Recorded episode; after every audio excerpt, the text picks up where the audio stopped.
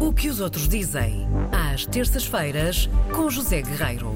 Que está aqui em estúdio connosco. Bom dia, José Guerreiro. Bom hoje, dia. hoje vamos à pesca, é isso? Por que não? É uma- Gostas de peixe? Gosto, gosto muito. Eu sou um foodie, tenho de admitir já aqui, não é segredo nenhum, e gosto de um peixinho também. Foi uma coisa que demorei a, adquirir o gosto, mas gosto. Com a idade uma pessoa vai lá. É, é verdade, é verdade. Mesmo coisas que não gostava quando era pequeno, agora começo a, a descobrir o sabor. O sabor, muito bem. Olha, eh, eu na verdade trago aqui duas coisas, os ouvintes eh, talvez desconheçam. Existe uma revista que se chama eh, Face Food Mag, que é uma publicação de origem espanhola, especializada em restaurantes e em mostrar um bocadinho o lado eh, pessoal dos chefes ou dos chefes eh, e de outros profissionais da restauração. É uma revista que foi lançada há quatro anos em Espanha e, na verdade, já tem também uma versão eh, portuguesa. Ehm, e, e- e- e a ideia é, é estar um bocadinho a par, quem quer estar a par das mais recentes novidades desse mundo encantador da restauração e conhecer os mais variados profissionais do setor, é mesmo uma revista a ter em conta. E trago esta revista, portanto, essa é a primeira causa. A segunda causa é um homem que se chama Diogo Noronha. O Diogo Noronha é português, hum, ele é o homem, é o chefe, digamos que é assim, apetece falar que é o maestro, não é? O maestro na sua cozinha, eh, que tem, tem à sua disposição uma equipa, e é o maestro do restaurante Pesca, que, como o nome indica, dedica-se muito a pratos do mar, embora eu tenha lido também alguns eh, pratos da montanha também, mas mais pratos do mar. Escreve ele, eh, escreve a revista que ainda na adolescência o Diogo Noronha apercebeu-se da forma desenfreada como a humanidade estava a destruir o planeta. Portanto, é também um, idealista e um ativista.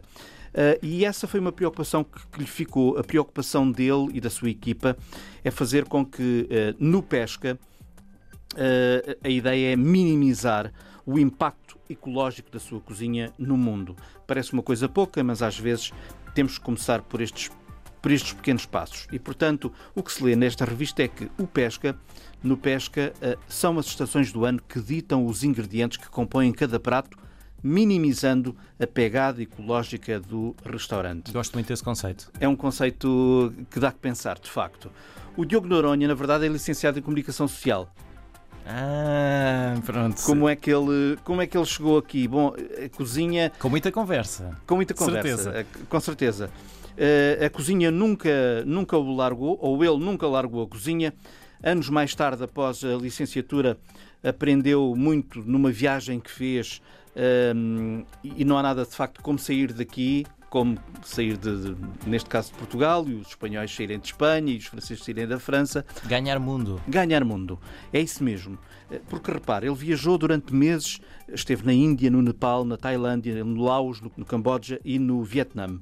Esteve com monges budistas, aprofundou conhecimentos de meditação, olhou para uma coisa que é que um, um- um- um nome, que é a cozinha eh, holística, que é um bocadinho aquela dieta que, pre- que previne doenças eh, sem sacrificar propriamente o sabor do- dos alimentos. E depois foi para o, o sítio dos sítios neste mundo, que é Nova York, onde há tudo um pouco. Estudou no Instituto, vê lá, Instituto Natural Gourmet para a Saúde e Cozinha das Artes.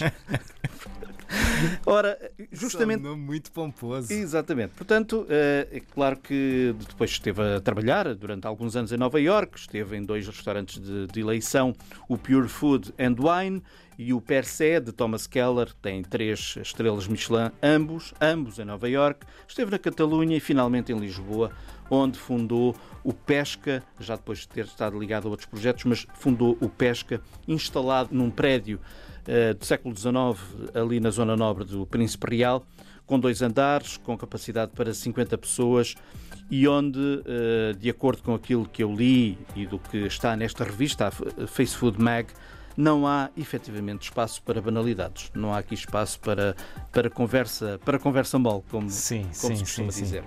E então, eh, esta carta, eh, a carta que ele tem, os vinhos e tudo, tudo é muito português, tudo tem uma grande ligação ao mar, nem podia ser de outra maneira, porque também fiquei a saber, embora já tivesse lido isto em algum lugar, mas é sempre bom nós sabermos coisas que já sabíamos, que é, vale a pena lembrar que Portugal é o terceiro país que mais consome peixe no planeta. É o terceiro. À nossa frente estão o Japão e a Islândia. Verdade. E é O tudo o Japão- que tenho a o- dizer o- por O hoje. Japão tem, tem uma frota pesqueira imensa e, e- e- é uma coisa que nós já não pensamos, mas é incrível pensar que o- quando nós consumimos a quantidade imensa de bacalhau, que é um peixe que nós não temos aqui perto, É temos de verdade. ir pescá-lo lá longe. E não, e não o comemos fresco. Pois não, que essa é outra. Bem, mas bacalhau fresco também é bom, já Também é bom. bacalhau É fresco? ótimo. Gosto muito de bacalhau fresco. Muito bem. Já que O- falámos em Japão, Sim. sushi também, não é? Sim, sim, também, sim. também és apreciador? Também sou apreciador. Mas Muito o sushi chegou mais, tenho a ideia, via Brasil. Via os, os japoneses tinham ido para o Brasil e depois vieram para Portugal. Também, pronto, eu tô- vou ficar cheio de fome nesta, nesta manhã. Zé Um grande abraço. Voltamos a falar na próxima terça. Muito bem, obrigado.